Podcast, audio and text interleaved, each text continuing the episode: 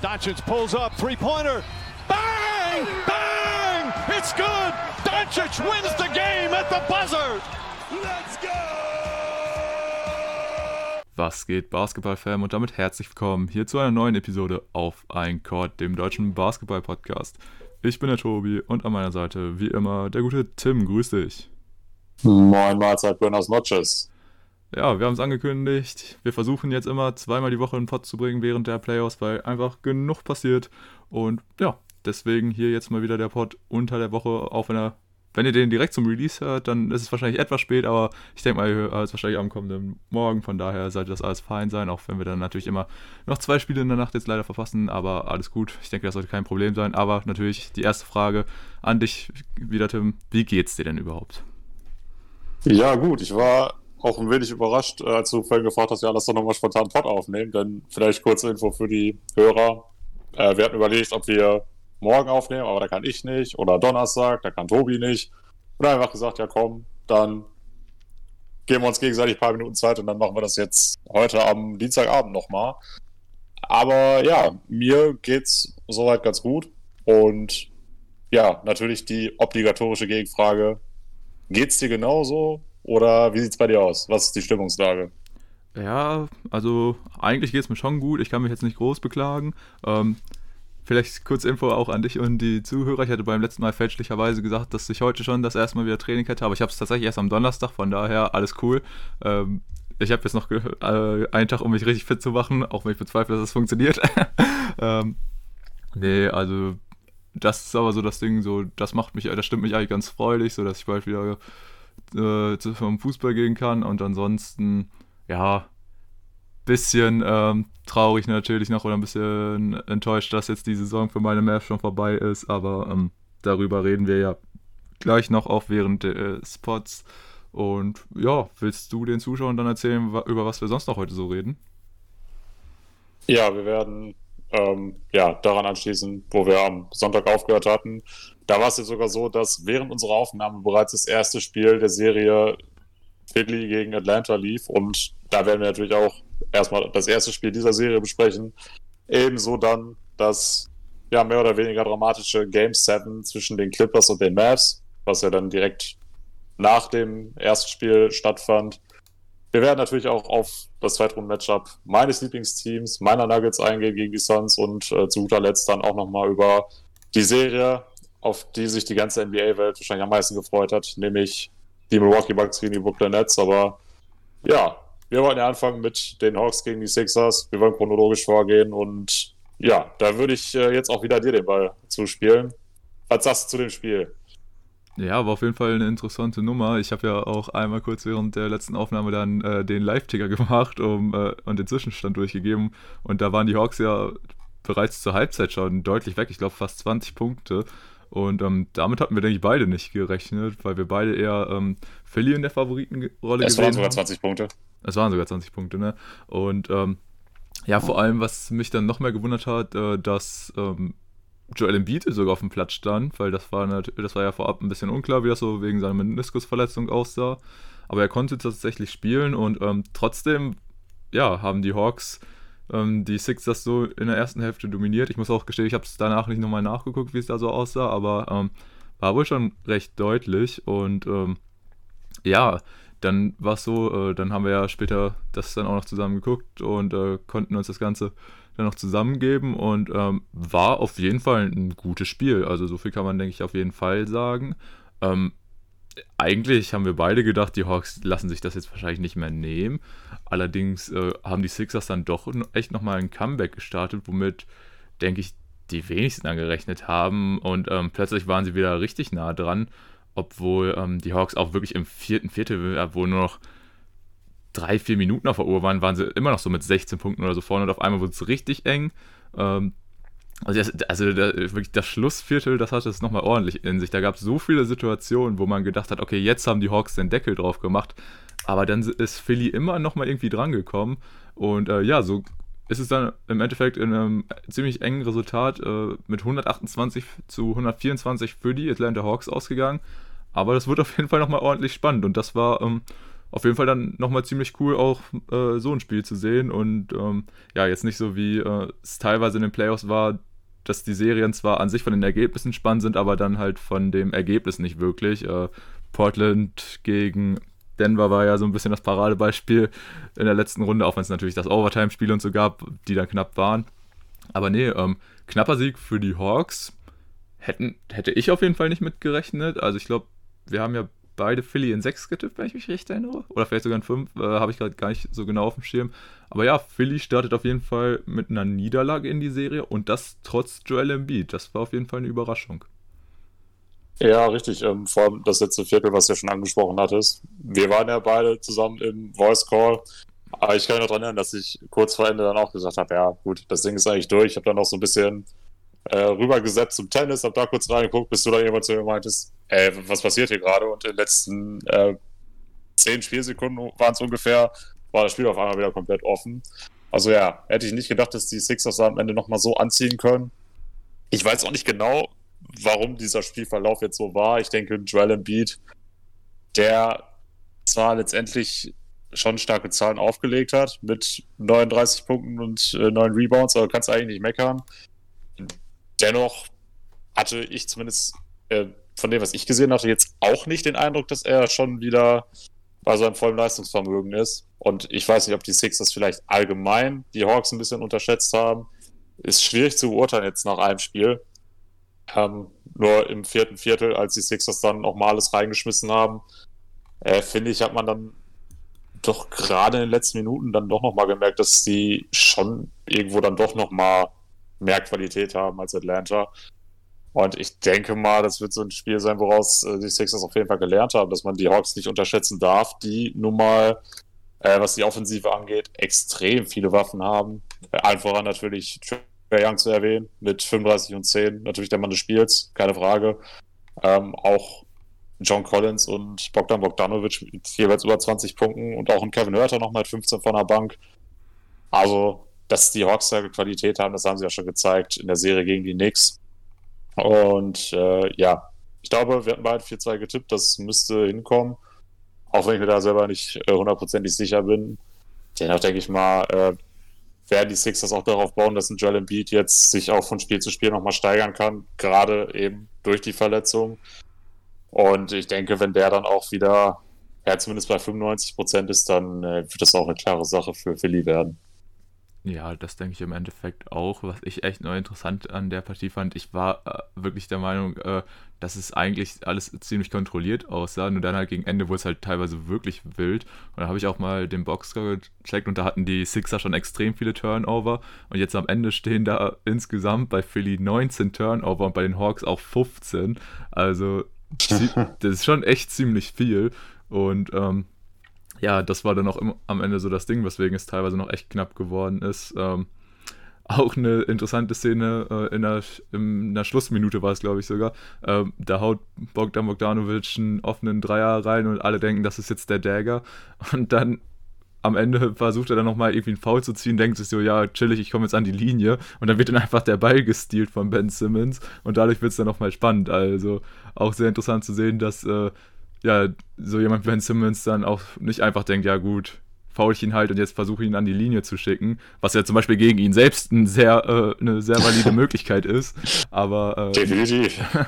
nee, das war schon echt äh, interessant zu sehen, dass ähm, er dann auch in so einer Situation einfach, ja, sag ich mal, die Ruhe behält und dann, ähm, dann so eine Aktion auch rauspackt, weil damit hatten tatsächlich die wenigsten gerechnet. Also, ähm, ja, hat Philly da auf jeden Fall auch nochmal wieder, ähm, ja, Comeback-Qualität kannst du es ja nicht so direkt nennen, weil es halt im Endeffekt trotzdem eine Niederlage war, aber sie haben auf jeden Fall Mentalität gezeigt und ich denke, das ist ähm, definitiv auch wichtig in so einer Situation, wenn ein Spiel eigentlich schon so gut wie verloren ist und dann trotzdem es nochmal so eng zu machen.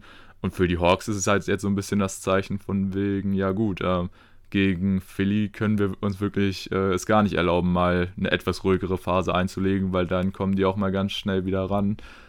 Obwohl die Hawks natürlich trotzdem einfach ein gutes Spiel gemacht haben. Also du hast jetzt schon Trey gelobt, was der da teilweise wieder für Aktionen drin hatte, war schon echt krass. Und das, obwohl er halt äh, Leute wie Ben Simmons oder Matisse Tybalt oder auch einen Danny Green, der ja auch ein solider Verteidiger ist, gegen sich hatte. Das war schon echt stark. Ähm, mein persönliches Highlight war dieser LEU-Pass am Ende auf äh, Collins, der auch so komplett aus dem Nichts kam und dann äh, springt Collins dann noch irgendwie rein neben Embiid her und nagelt das Ding da rein. Also, das war schon echt cool und ähm, Trey macht einfach da weiter, wo er in der Serie gegen die Knicks aufgehört hat und einfach, ja, Leader der Hawks zu sein und einfach für Highlights zu sorgen. Das ist schon echt richtig cool und ähm, trotzdem ist diese Serie halt ja, so richtig abgeholt hat sie mich noch nicht, aber es ist halt auch erst ein Spiel gewesen, von daher denke ich, ist das alles fein. Aber wenn jetzt die nächsten Spiele auch alle so spannend werden, dann denke ich, wird das schon eine coole Nummer. Und vor allem, wenn die Hawks sich jetzt dann doch nochmal eins oder so da wegsneaken und es vielleicht echt noch ein bisschen spannender wird, als wir uns das beide jetzt erst gedacht haben. Weil man ist schon eigentlich ziemlich sicher, sicher dass Philly das macht. Und wenn die Hawks jetzt natürlich den Upset schaffen und es vielleicht so echt in die äh, Eastern Conference Finals schaffen, das wäre schon echt eine, eine Hausnummer. Ja, das wäre definitiv eine Hausnummer. Und äh, dann hätten die Hawks wahrscheinlich auch während der Saison einen der wertvollsten Trainerwechsel der jüngeren NBA-Geschichte getätigt, denn da lief es ja dann am Ende auch äh, nicht mehr so gut, bis dann Nate McMillan übernommen hat. Äh, vielleicht nochmal kurz zu Trey Young. Ich denke, 35 und 10 wird er im Schnitt nicht über die Serie halten können.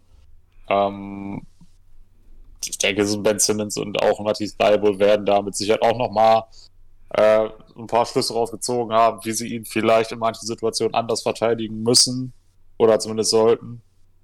Und äh, ich denke, da sieht es dann für Trae schlecht aus, dass bei diesem defensiv starken Team aus Philly die besten Verteidiger dann gerade auch noch auf der Point Guard Position nahe beheimatet sind. Ähm, aber gut, ähm, ich kann mich jetzt wieder daran erinnern, dass ich gesagt hatte, dass ich davon ausgehe, dass die Hawks sogar das erste Spiel gewinnen, eben auch weil ich dachte, dass Embiid noch nicht dabei ist und dass sie dann auch mal ein Heimspiel gewinnen. Also da könnte ich vielleicht sogar mit recht haben, muss man abwarten. Ich denke auf jeden Fall, dass die 76ers jetzt nochmal umso äh, aggressiver sein werden im zweiten Spiel, damit sie nicht beide Heimspiele verlieren. Ähm, und äh, ja, das Spiel ist ja jetzt auch schon heute Nacht. Und da bin ich mir ziemlich sicher, dass die Sixers äh, das dann auch holen werden. Ähm, ansonsten, was ich vielleicht auch nochmal erwähnen möchte, Ben Simmons hatte vier Steals in dem Game, was extrem viel ist, gerade in den Playoffs. Aber allerdings auch nur drei von zehn an der Freiwurflinie. Und äh, ja, das ist, das ist nach wie vor einfach seine Achillesferse, dass er da die Dinger nicht reinbekommt. Denn man könnte schon sagen, wenn du von zehn Freiwürfen sieben vergibst und dann das Spiel mit vier Punkten verlierst, hm, blöd gelaufen. Ähm, aber ich glaube, das ist ja ungefähr sein seinen Durchschnitt in den Playoffs, 30 Prozent, oder zumindest nah dran. Ja, weiß ich nicht. Es ist nach wie vor so ein Problem. Dafür hat er natürlich ganz andere Stärken. Das äh, darf man auch nicht vergessen. Ähm, jetzt ist natürlich ein bisschen schade, dass ich auch nicht das komplette Spiel gesehen habe. Ich weiß jetzt nicht, äh, wie oft er tatsächlich Trae Young verteidigt hat. Also ich kann mir eigentlich nicht vorstellen, dass er das das gesamte Spiel gemacht hat. Denn ich denke, wenn er das machen würde, dann hätte Trae Young jetzt keine Chance, irgendwie 35 Punkte rauszuholen. Aber Gut, dass Young äh, auch wahrscheinlich nochmal einiges besser ist, als wir gedacht haben, hat er in der ersten Runde bereits bewiesen. Von daher, ja, bei mir ist es ähnlich wie bei dir. So richtig heilt mich diese Serie auch noch nicht. Vielleicht ändert sich das jetzt nach Spiel 2, muss man gucken. Aber ich denke, die wichtigste Nachricht ist auf jeden Fall, dass ein Joel Embiid wieder spielen kann und auch schon wieder sehr gut spielen kann. Und äh, ich denke, das ist im Interesse von uns allen, dass er dann auch eine gute Serie spielt, damit wir da den bestmöglichen Basketball uns auch angucken können. Ja, definitiv. Und ähm, besonders dadurch, dass wir die Sixers ja auch beide in den äh, Conference Finals am, noch eher sehen als die Hawks und es da ja auch auf ein potenzielles Matchup äh, gegen ein bestimmtes Team hinauslaufen kann, da äh, ist ein Embiid natürlich umso wichtiger mit seiner ähm, ja, körperlichen Dominanz. Das äh, ist schon wirklich wichtig, dass er da auch äh, bei 100% ist. Deswegen bin ich auch mal gespannt, ob sie ihn vielleicht sogar dann doch mal für ein Spiel oder so rauslassen, ob sie sich das erlauben können. Ähm, aber ja, da müssen wir mal schauen, wie sich das so entwickelt. Aber das sah eigentlich schon relativ ordentlich aus bei ihm, obwohl man halt schon gemerkt hat, dass er nicht ganz fit ist. Aber vielleicht ähm, schafft er es sich ja auch so ein bisschen fit zu spielen und ihm reichen die paar Tage dazwischen zur Regeneration.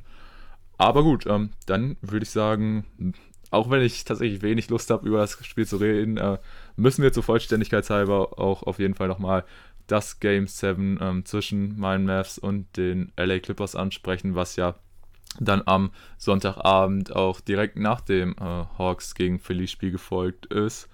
Und ja, was soll ich sagen? Ähm, es war Game 7. Äh, wir waren wieder in Staples Center in Los Angeles.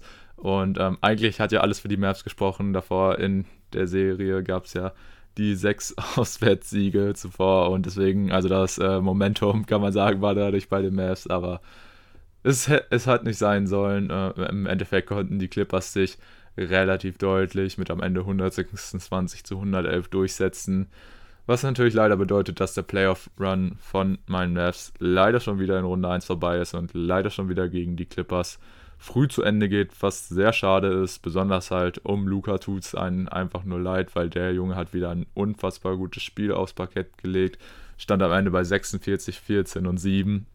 Und ähm, ja, für äh, mich natürlich als Fan echt eine Enttäuschung. Ähm, besonders weil man das Ding halt auch, oder die Serie, man hatte zwischenzeitlich halt echt die Chancen, das Ding äh, durchzumachen. Also man führt 2-0, holt die beiden Games äh, in Los Angeles und führt dann in, Game 3 auch äh, im ersten Viertel zwischenzeitlich mit, ich weiß gar nicht, wie viele Punkte es waren, es war auf jeden Fall zweistellig und im Endeffekt lässt man sich das dann doch noch nehmen. Ist schade, aber ähm, ich denke, trotzdem kann man oder kann jeder Mavs-Fan stolz auf diese Leistung von dem Team sein, weil viele haben einfach gesagt, ja, die Mavs haben keine Chance. Äh, clever von den Clippers, dass sie sich das so zurechtgelegt haben.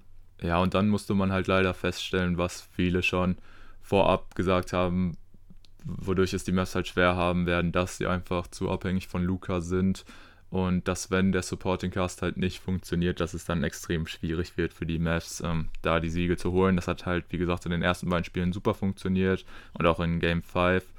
Aber im Endeffekt, ähm, ja, hat es leider nicht sein sollen. Ähm, die Mavs verlieren die Serie knapp in sieben Spielen, aber man muss halt auch dann wirklich sagen, in diesem siebten Spiel waren die Clippers einfach besser.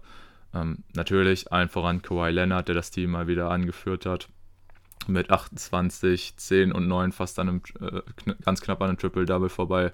Und auch so ähm, hat man einfach gemerkt, der Junge, ähm, wenn er dann auch dazu noch am defensiven Ende darauf geht, Luca zu verteidigen, dann hat es Luca auch umso schwerer.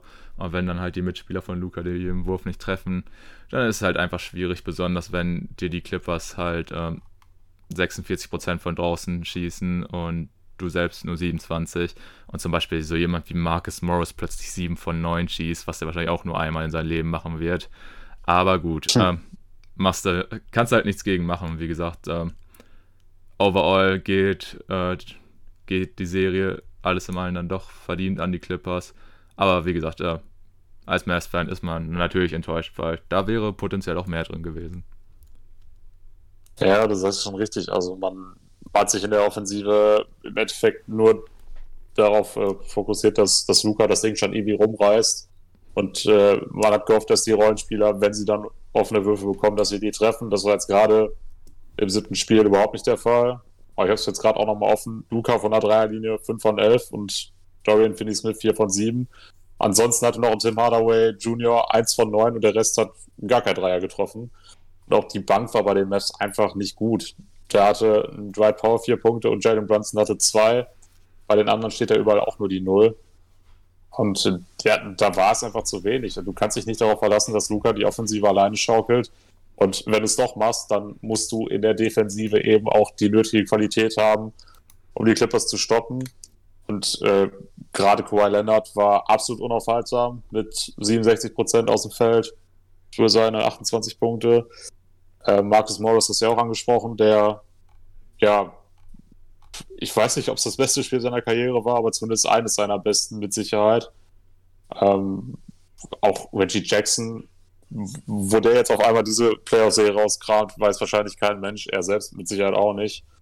Auch er war wieder sehr gut mit äh, 15 Punkten, die jetzt gar nicht mal so beeindrucken, aber ich finde, er hat auch extrem viele wichtige Würfe getroffen. Äh, dazu Paul George, der auch eine starke Partie gemacht hat mit 22, 6 und 10, obwohl er auch mehr so ein Nebendarsteller war, zumindest wirkt es so. Und das wird jetzt unseren guten Freund Andy wahrscheinlich sehr freuen, wenn ich das sage, aber auch ein unfassbarer Faktor für mich, Terrence Mann von der Bank. Ähm, ihr wurde es teilweise natürlich auch sehr leicht gemacht. Also wenn ich sehe, was er teilweise für Offensiv-Rebounds holt, wo einfach von den Mavs keiner hingegangen ist. Ähm, aber trotzdem, der hatte eine unfassbare Energie. Ähm, hat auch wahrscheinlich eines seiner besten Spiele gemacht bisher. Ist ja auch noch ein sehr junger Kerl.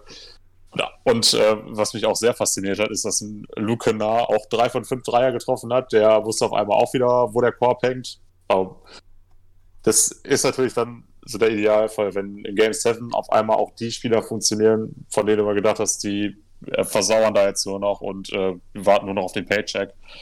Aber ja, man muss die Offensive der Clippers einfach loben. Aber 126 Punkte dann in dem Game 7 rauszuballern, ist natürlich auch keine Selbstverständlichkeit. Und ähm, es gab ja auch die Situation im dritten Viertel, da hatten die Mavs ja auch einen sehr starken Run und hatten mit, weiß ich, sieben oder acht Punkten geführt. Und da hatte ich schon so ein bisschen den Eindruck, ah, vielleicht laufen sie jetzt weg, aber dann äh, hatten die Clippers eine Auszeit genommen und haben das Ganze dann komplett gekippt. Ähm, haben wir dann nach dem dritten Viertel auch mit, äh, muss mal kurz nachrechnen, mit 15 Punkten, glaube ich, geführt. Ja, doch, genau das vierte Viertel war unentschieden, man hat mit 15 gewonnen. Und äh, ja, dann hatten die Mavs einfach nicht mehr die, das, die nötige Qualität und da im vierten Viertel dann auch nochmal 15 Punkte aufzuholen. Ähm, ich denke, als Mavs-Fan kann man im Großen und Ganzen trotzdem auf jeden Fall zufrieden sein mit der Saison. Ähm, man hat Platz 5 erreicht am Ende der Regular Season. Da hätte ich sie jetzt auch ein bisschen schlechter gesehen. Ich glaube, ich hatte sie sogar Play-In getippt, ganz am Anfang. Und ich denke, als Mavs-Fan bist du auf jeden Fall glücklich mit der Entwicklung, die Luca genommen hat. Im Vergleich zur Vorsaison nochmal einen deutlichen Schritt nach vorne gemacht. Äh, Tim Hardaway Jr. auch deutlich besser als erwartet, über das ganze Jahr gesehen. Ich glaube, Dorian Finney-Smith äh, wird mittlerweile in Dallas von jedem geliebt. Ähm, ist natürlich jetzt auch aus deutscher Sicht ein bisschen schade war, dass Maxi Kleber ein bisschen aus der Rotation gefallen ist gegen Ende der Serie. Aber äh, ja gut, ich weiß nicht, vielleicht willst du ja noch mal so ein bisschen was zu der gesamten Saison der Mavs sagen, als dein Lieblingsfranchise. Ja, ähm, ganz kurz auch noch zu so Jungs wie Luke Kennard und so, ähm, die plötzlich wieder, sag ich mal, aus dem Nichts reingekommen sind. Das ist ja bei den Mavs beispielsweise auch mit so jemandem wie Boban, der plötzlich dann da war, weil sich Ricardo gedacht hat, okay, wir gehen jetzt groß. Ähm, das war natürlich schon interessant zu sehen und äh, besonders halt bei einem Kanal auch, der halt so echt so einen guten Vertrag jetzt bekommen hat und dann hat er ja plötzlich in den Playoffs gar nicht gespielt. Dann kam er jetzt auch äh, in Game 6 hat er dann, glaube ich, das erste Mal gespielt, hat er gar nichts getroffen. Und jetzt dann plötzlich in Game 7 äh, hat es geklappt, was natürlich schon stark war. Aber ja, schauen wir mal, ob das äh, auch von dem Supporting Cast dann äh, jetzt noch so weitergehen kann, weil das Spiel war natürlich schon echt sau stark. Ähm, Reggie Jackson hast du ja auch gesagt, wo der sich die Serie äh, rausgezogen hat, weiß auch keiner. Und ähm, ja, ansonsten einfach, wie gesagt, Kawhi unfassbar stark gespielt. Konnte keiner bei den Mavs stoppen. Auch nicht die wirklich guten Verteidiger wie Maxi oder so, klar, der war auch ein bisschen angeschlagen.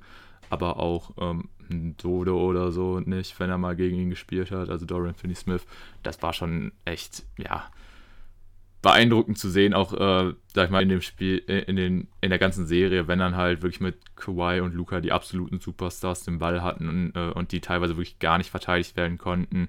Das war schon echt äh, hohe Kunst vom basketballerischen Niveau her, was die beiden da aufs Parkett gezaubert haben, teilweise. Ja, und ansonsten jetzt, wenn ich nochmal über die Mess reden soll, ähm, was mich halt in Game 7 echt aufgeregt hat, so, warum hat Trey Burke gespielt? ähm, den Typen, also ich weiß es nicht. Ich, also, das ist halt auch wieder so dieses Ding, in den entscheidenden Situationen vertrauten Rick Hyde und auch Jalen Brunson nicht so sehr, was ich, was ich eigentlich kaum nachvollziehen kann, weil in der Regular Season war der Junge echt stark und ähm, ist da auch immer mal in die Bresche gesprungen, wenn ähm, Luca mal gerade eine Pause machte oder auch zusammen mit Luca, weil ich finde, so einen zweiten Creator neben Luca ist dann auch immer gut, weil ansonsten ist da halt echt wenig was noch so im Mess-Roster rumrennt. So jemand wie ein Hardaway kann noch ein bisschen für sich selbst kreieren, aber jetzt auch nicht unbedingt für andere. Bei ihm natürlich auch eine bittere Nummer, jetzt nochmal in Game 7, wo er da ähm, den einen Dreier nimmt und dann knickt er so komisch weg, muss erst nochmal raus. Ich glaube, das hat ihn auch komplett rausgebracht, weil eins von neun ist natürlich echt schon eine Katastrophe, wenn man bedenkt, dass er teilweise in der Serie 50, 60 Prozent von draußen geschossen hat. Ähm, Auf einmal war er die zweite Option, völlig aus dem Nichts. Ja, ja, und ähm, damit sagst du schon, zweite Option bei den Mavs. Ähm, da denkt man eigentlich an einen anderen Mann, aber ähm, ja. Boban Majanovic. nee, ähm, aber oh. unser lettisch, lettisches Einhorn, äh, der gute Christaps, ja, er war jetzt tatsächlich, also ich fand sogar Game 7 war mit das beste Spiel, auch wenn er da natürlich keinen einzigen Dreier und so getroffen hat, aber da hat er wenigstens etwas aktiver gewirkt. Aber ja, es ist echt so ein Ding mit ihm. Ähm, es gibt jetzt natürlich, oder beziehungsweise die Leute schreien eh schon fast die ganze Saison bei ihm von wegen, ja, der muss getradet werden, muss getradet werden und so. Aber, boah, ich kann es mir eigentlich fast gar nicht vorstellen, weil wie willst du den Vertrag loswerden? Und vor allem, wenn du dir vorstellst, oh, ich glaube, der Vertrag geht noch drei Jahre und im letzten Vertragsjahr verdient er dann irgendwie 36 Millionen, ey, oh, das wird hart. Ähm, aber nee, deswegen muss man erstmal gucken. Äh, Carly hat auch nach dem äh, Spiel oder äh, relativ kurz danach der Serie gesagt, ja, es ist erstmal gut, äh, dass er jetzt gefühlt zum ersten Mal, seitdem er hier ist, ähm, verletzungsfrei in die äh, Offseason geht und da dann halt auch hoffentlich an seinem Spiel arbeiten kann und so. Nur teilweise hört man ja auch, dass da die Probleme wirklich ganz woanders sind und dass äh, ja vielleicht auch die Chemistry zwischen KP und Luca nicht ganz so gut ist, weil KP nicht damit zufrieden ist, dass Luca so dominant ist in dem Team und es halt ganz klar seine Mannschaft ist und KP hat auch, also es gibt wohl so ein Interview, wo er halt so sagt, er fühlt sich mehr wie ein Afterthought oder so. Ja, muss man dann mal gucken. Also ich finde, trotzdem muss da halt einfach mehr funktionieren und wie gesagt, äh, wenn du halt so einen Batzen voll Kohle bekommst, dann musst du dich vielleicht auch mal hinten anstellen, aber halt, wenn du gebrauchst wirst, musst du dann halt auch liefern. Und ja, deswegen, ich weiß es nicht. Also ich kann mir gut vorstellen, dass er jetzt noch, ähm, da, also dass sie ihn nicht traden werden, weil es vielleicht entweder nicht die Möglichkeiten gibt oder ähm, ja, dass sie einfach sagen, nee, komm, jetzt ähm, greifen wir nochmal an und äh, nutzen auch mal die Offseason vernünftig, nicht hier so eine verkürzte wie jetzt im letzten Jahr und so sondern äh, ja, gehen das Ganze jetzt nochmal an. Setzen uns auch nochmal zusammen äh, und ja, räumen einfach so Differenzen aus dem Weg, dass äh, ja, das zwischen Luca und Christaps auch hoffentlich dann zumindest auf dem Feld funktioniert. Ich meine, du, du musst ja nicht äh, Best Friends mit deinen Teammates sein, äh, auch so außerhalb des Feldes und so. Das erwartet ja keiner, nur halt, wie gesagt, auf dem Feld muss es dann halt funktionieren. Das tat es über weite Strecken der Serie und eigentlich auch über der Saison ehrlich gesagt nicht. Wobei man da auch sagen muss, hat Porzingis ja auch einige Spiele verletzungsbedingt verpasst, wie halt meistens. Aber ja, im Großen und Ganzen, ich denke, mit der Regular Season kann man auf jeden Fall zufrieden sein, wenn man sich an den Saisonstart erinnert, ähm, wo die Mavs ja auch zwischenzeitlich, als Corona voll bei ihnen eingeschlagen hat, äh, waren sie, glaube ich, das vorletzte Team im Westen oder so und alle haben schon so gesagt, jo, das wird jetzt nichts mehr. Und dann haben sie sich echt nochmal gut nach vorne gekämpft und eigentlich ja auch ne, wirklich eine super solide Saison gespielt. Äh, schade war auf jeden Fall auch, ähm, dass ein, beispielsweise ein JJ Reddick, den sie sich dann nochmal per Trade reingeholt haben, dass der jetzt leider verletzungsbedingt gar kein Faktor sein konnte, weil mit ihm hätte das echt vielleicht nochmal eine andere Serie sein können, weil die offenen Dreier, die teilweise die Teamkollegen hatten, die kannst du denen zwar geben, aber ob du die den JJ Reddick unbedingt gibst, glaube ich jetzt nicht so dran. Von daher, ja, muss man jetzt gucken. Es laufen jetzt auch auf jeden Fall viele Spielerverträge aus. Hardaway haben wir ja schon gesagt, aber auch beispielsweise ein Reddick, bei dem ich nicht unbedingt glaube, dass er bleibt, obwohl ich es sehr cool finden würde. Und ja, im Großen und Ganzen muss man einfach mal gucken, was passiert. Ich glaube, ein Paul läuft auch aus und so, also da kann man definitiv auch in der Offseason mal genug drüber reden. Aber besonders halt um äh, Christops wird sich, denke ich, die meiste Zeit drehen, einfach weil jetzt ja auch schon tausende Trade-Spekulationen reinkommen. Wobei ich es mir eigentlich kaum vorstellen kann, dass er, wie gesagt, bewegt wird, weil du müsstest, glaube ich, schon teilweise ordentlich draufzahlen, damit irgendein Team wirklich so einen Vertrag aufnimmt. Ja, ja, ist eine schwierige Sache. Also ich denke, die hoffen, dass Reddick bleibt, kann ich hier direkt nehmen. Es ist ja vorher schon, als er noch bei den Pelicans war, dass er ein Buyout möchte, weil er zurück zu seiner Familie will, die eben an der Ostküste sitzt, ich glaube in Brooklyn. Und er wollte unbedingt zu den Nets oder zu den Celtics oder zu den, was war das dritte Team? Ich glaube, das 76ers. Ähm, ja, das hat nicht geklappt und jetzt, wenn er Free Agent wird, dann wird er das natürlich nochmal angehen. Deshalb äh, ja, so leid es mir dann für alle Mavs-Fans tut, denn JJ Reddick einfach ein verdammt geiler Typ und ein geiler Basketballer. Aber die spannendere Personalie ist dann auf jeden Fall Porzingis. Ähm, ein Gerücht, was ich gelesen hatte, ist, dass die Warriors Interesse hätten. Und ich glaube, das könnte vielleicht sogar echt funktionieren, denn die haben ja auch diesen äh, dicken Wiggins-Vertrag noch, den sie irgendwie loswerden wollen. Und ich habe es jetzt nicht nachgeprüft, ob das möglich wäre, aber wenn du vielleicht sowas sagst wie ähm, Wiggins zusammen mit Wiseman oder so, oder vielleicht noch einen dritten Spieler und von den Mavs dann auch noch einen zweiten mit da rein, damit sich das irgendwie ausgleicht, keine Ahnung. Würde ich tatsächlich ähm, nehmen. Also klar, Wiggins ist ja auch so einer, der gerne mal kritisiert wird und so, ne? Aber ähm, das wäre jetzt zum Beispiel auch so ein Spieler in der Serie gewesen, wo du weißt, okay, der liefert dir immer eigentlich seine 20 Punkte ab mit mal Ausreißer nach oben und so.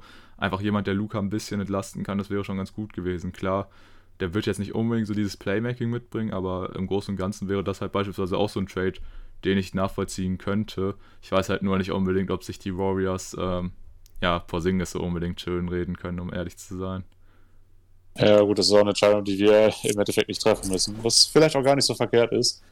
Aber äh, ja, wie du schon sagst, das ist auf jeden Fall Themen, die wir dann eher in der Offseason behandeln sollten. Denn bis dahin wird es wahrscheinlich noch viel mehr Gerüchte geben.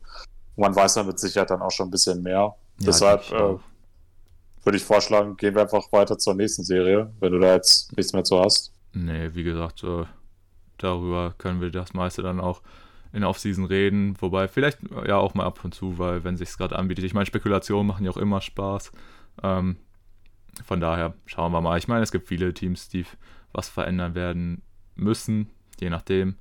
Ähm, aber ja, genau. Ich denke, damit können wir einen Haken hinter die Saison meiner Mess machen, wobei ich denke, wir werden auch in der Offseason mal auch mal ausführlicher, zumindest auf ein paar Teams eingehen, wie die Saison so und so verlaufen ist. Von daher, ja, schauen wir mal, ob wir da noch mal in naher Zukunft drüber sprechen, aber jetzt äh, richten wir unseren Blick erstmal auf die Playoffs. Und äh, da würde ich sagen, ähm, ja, spiele ich dann den Ball wieder rüber zu dir und du darfst dieses Mal über dein Lieblingsteam reden, denn deine Denver Nuggets haben es ja geschafft, äh, konnten sich gegen die Portland Trailblazers durchsetzen in Runde 1 und treffen jetzt auf die ähm, Phoenix Suns, die die Lakers rausgeworfen haben. Und da ist ja tatsächlich schon ein Spiel in der Serie passiert.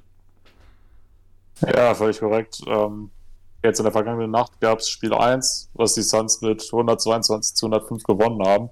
Da kann ich auch eine kleine Geschichte zu erzählen. Ich bin heute Morgen ähm, wach geworden. Also nach meinem ersten Wecker habe ich mal auf den Zwischenstand geguckt da war es Mitte des dritten Viertels und die Nuggets haben, glaube ich, mit 10 geführt oder mit 12 oder vielleicht waren es auch nur 8, aber auf jeden Fall schon äh, eine Führung, die jetzt nicht nur irgendwie eine Possession war oder so, also schon ein leichter Vorsprung für die. Weil ich gedacht, ah, wäre natürlich schon mal cool, wenn man sich das erste Spiel in Arizona direkt holen kann. Ja, dann bin ich irgendwann aufgestanden, zur Arbeit gefahren und habe dann gedacht, ja komm, dann äh, guck jetzt nochmal kurz, wie das Spiel ausgegangen ist. Und da habe ich gesehen, oh, man hat mit 17 verloren. Da ist dann hinten raus wohl einiges schief gegangen. Ähm, ja, was direkt auffällt, wenn man den Boxscore guckt, in Jokic aus dem Feld nur mit 10 von 23, also da auf jeden Fall unter seinen Möglichkeiten, auch insgesamt nur mit 22 Punkten, das natürlich ja nicht äh, dem Standard des Jokers entspricht. Er hatte ja, glaube ich, in der ersten Playoff-Serie was um die 33 Punkte. Also in der Hinsicht auf jeden Fall schon mal Luft nach oben. Und ähm, was auch ganz extrem auffällt, ist Monte Morris, den ich extrem gelobt habe in der ersten Runde, gerade für die äh, letzten beiden Spiele gegen die Trailblazers. Der hatte über das Spiel ein Plus-Minus von minus 28, damit natürlich mit Abstand der schlechteste. Hatte auch nur einen Wurf getroffen aus dem Feld von zehn Versuchen. Ähm, und äh, ja, wenn dein sechster Mann so performt, dann ist es äh, natürlich nicht ganz so einfach, ein Playoff-Spiel zu gewinnen. Vor allem auf der anderen Seite bei den Suns hat jetzt auch kein Spieler so extrem brilliert. Ähm, Chris Paul hatte 21 Punkte und 11 Assists und war da für mich auch der, der beste Mann auf dem Feld. Äh, auch Booker mit 21 Punkten, Bridges mit 23 und 8 mit 20. Also es war sehr ausgeglichen, was das Scoring bei Phoenix angeht. Da hat, wie gesagt, keiner jetzt so richtig herausgestochen, aber im im Kollektiv waren die einfach sehr gut. Und auch ein Jack Crowder mit 14 hat jetzt auch alles andere als ein schlechtes Spiel gemacht. Ähm, und ja, die zweite Halbzeit, die war es dann, die das Spiel entschieden hat. Denn äh, zur Halbzeit hatten die Nuggets noch mit einem Punkt geführt. Also da war alles ausgeglichen. Dann, wie gesagt, zu Beginn des dritten Viertels gab es dann einen kleinen Run für die Nuggets. Aber dann hat Phoenix das Ding ja komplett an sich gerissen und hinten raus ja, haben die Nuggets dann ein wenig gechoked. Gehört natürlich auch dazu in der Playoff-Serie. Ähm, ja, gab dann auch relativ viel Garbage Time augenscheinlich, denn Äh, kein Spieler hat jetzt 40 Minuten auf dem Feld gestanden, was ja auch eher ungewöhnlich ist. Und Devin Booker, der macht ja auch gerne mal 44, 45, sowas um den Dreh. Und auch Jokic äh, stand ja in der ersten Runde, ich glaube, fast immer über 40 Minuten auf dem Feld. Also ja, das ist natürlich ein bisschen schade, dass es hinten raus dann so gelaufen ist. Aber ähm, ich denke, die meisten Spiele in dieser Serie werden nicht so deutlich enden. Auch wenn wir ja beide gesagt haben, dass wir Phoenix dann doch äh, deutlich stärker sehen. Einfach, äh, weil sie gute Verteidiger haben für Michael Porter Jr. und mit Aiden vielleicht auch jemanden, der nicht ganz so hoffnungslos verloren ist gegen Jokic, wie es jetzt beispielsweise Nurkic war in der ersten Runde. Auch wenn ich das auch ein bisschen anzweifle noch, denn Aiden spielt ja auch seine ersten Playoffs. Aber gut, wie gesagt, da ist jetzt ein Spiel in meinen Augen noch zu wenig, um sich da ein ausgiebiges Urteil drüber bilden zu können. Nur, äh, ja, müssen die Nuggets natürlich dann ab Spiel 2 auch über die volle Spielzeit äh, fokussiert sein und äh, nicht nur über die ersten 30 Minuten. Ich finde es so gut. Äh, in der letzten Episode loben wir Monte noch so krass und dann im nächsten Spiel steht da wirklich dieses fette Minus 28 im Boxscore. Wir haben da einfach ein Talent für. Wir ja. haben da einfach ein Talent für. Ja, wir, wir sollten es einfach sein lassen, äh, mit den Spielern loben oder so. Also Jokic ist übrigens auch ein extrem schlechter Spieler. Ich weiß gar nicht, was der in der NBA sucht. okay, ey, wenn jetzt selbst das... Wenn... Nächstes Spiel 60 und 20. Ja. Gib ihm. Ja. Also wenn das, wenn selbst das dann nichts hilft, dann äh, wird, dann gibt es gar keine Möglichkeit mehr für Denver, wenn es nicht was mit unseren äh, Jinx-Fähigkeiten klappt. Aber ja, hast im Endeffekt schon das meiste gesagt. Also im Endeffekt haben die Phoenix Suns einfach wieder gezeigt, dass sie einfach ein sehr, sehr stabiles Team sind. Ähm, auch einfach dann in den entscheidenden Momenten abliefern. Ich glaube, ich habe irgendwas gesehen, Chris Paul hat im vierten Viertel dann auch zum Beispiel 6 von 6 getroffen aus dem Feld und so. Also einfach auch gezeigt, dass sie dann auch in der entscheidenden Phase da sind. Und von daher, ja, im Endeffekt denke ich, wird das so auch so ein Vorzeigespiel schon fast sein, wie die Serie insgesamt verlaufen wird. Einfach, dass ja die Suns irgendwo noch ein bisschen kompakter jetzt einfach sind als die Nuggets, weil man kann ja zum Beispiel bei den Startern jetzt keinen großen Vorwurf machen. Die haben einfach alle ihre Punkte gescored. Und ähm, ja, dann fehlt es vielleicht einfach echt so ein bisschen an der Firepower, weil wenn du dann siehst, wie aufgeteilt das teilweise echt ähm, bei den Suns ist, vier Starter mit 20 plus Punkten, das ist schon echt sau stark. Ähm, auch ein äh, Tory Craig, der als Ex-Nuggets von der Bank mit neun Punkten und so, das ist schon echt sehr solide. Und ja, muss man einfach mal schauen. Ich fand auch ein Aiden hat das ganz gut gegen Jokic gemacht. Ähm, ob er es über die ganze Serie so schaffen wird, muss man halt mal schauen, weil ich bin eigentlich auch der festen Überzeugung, Jokic wird wahrscheinlich ein Spiel im Alleingang gewinnen und dann vielleicht eins nochmal mit einem Michael Porter zusammen oder so. Also ich sehe trotzdem die Suns da jetzt nicht so krank durchmarschieren. Aber trotzdem haben die Suns einfach so den Eindruck aus der ersten Runde bestätigt, dass sie einfach ein super kompaktes und eingespieltes Team sind. Und ja, also es bleibt jetzt einfach nur zu hoffen, dass sie das auch so durchziehen können und dass da jetzt nicht irgendwie noch irgendwie Unruhe reinkommt, zum Beispiel wegen dieser ganzen Chris Paul-Situation, dass er ja angeblich seinen Vertrag ablehnen möchte und so, äh, beziehungsweise seine Spieleroption ablehnen möchte, weil er auf einen besseren Vertrag und so aus ist. Ich finde, da darfst du jetzt echt keine Unruhe reinbringen, weil das könnte echt irgendwie nochmal so ein Mentality-Killer sein. Äh, die sollen sich jetzt einfach auf den gemeinsamen Weg fokussieren, weil ja, ich sehe eigentlich das Ticket fürs Conference-Finale ziemlich sicher. Also das kann ich mir eigentlich nicht vorstellen, dass Denver da irgendwie noch ein Upset schaffen, schaffen sollte. Aber gut, Sag man doch darf, sowas nicht. Ja, gerade weil es Denver ist, darf man sie eigentlich nicht äh, abschreiben, weil das die auch äh, teilweise bei einer ziemlich deutlichen Serie plötzlich wieder zurückkommen können und äh, dann die Serie plötzlich mit 4 zu 3 gewinnen. Das haben sie äh, ja letztes Jahr schon mal bewiesen, dass sie das auf jeden Fall können. Gut, da ich sag dir, das läuft alles auf ein 3 zu 1 hinaus und dann ist die Party aber mal richtig am Start. Ja, dann, dann habt ihr sie genau da, wo ihr sie haben wollt, ne? Das habe ich letztes Jahr bei der Lakers-Serie auch gesagt. ja, muss man einfach mal schauen, aber äh, ja, ich weiß tatsächlich auch gar nicht so, dass so eine Serie so gönnen würde ich es eigentlich mehr Denver, vor allem halt dadurch halt, dass äh, sie jetzt auch mit vielen Verletzungen zu kämpfen haben und generell finde ich Denver doch noch ein bisschen sympathischer als die Suns.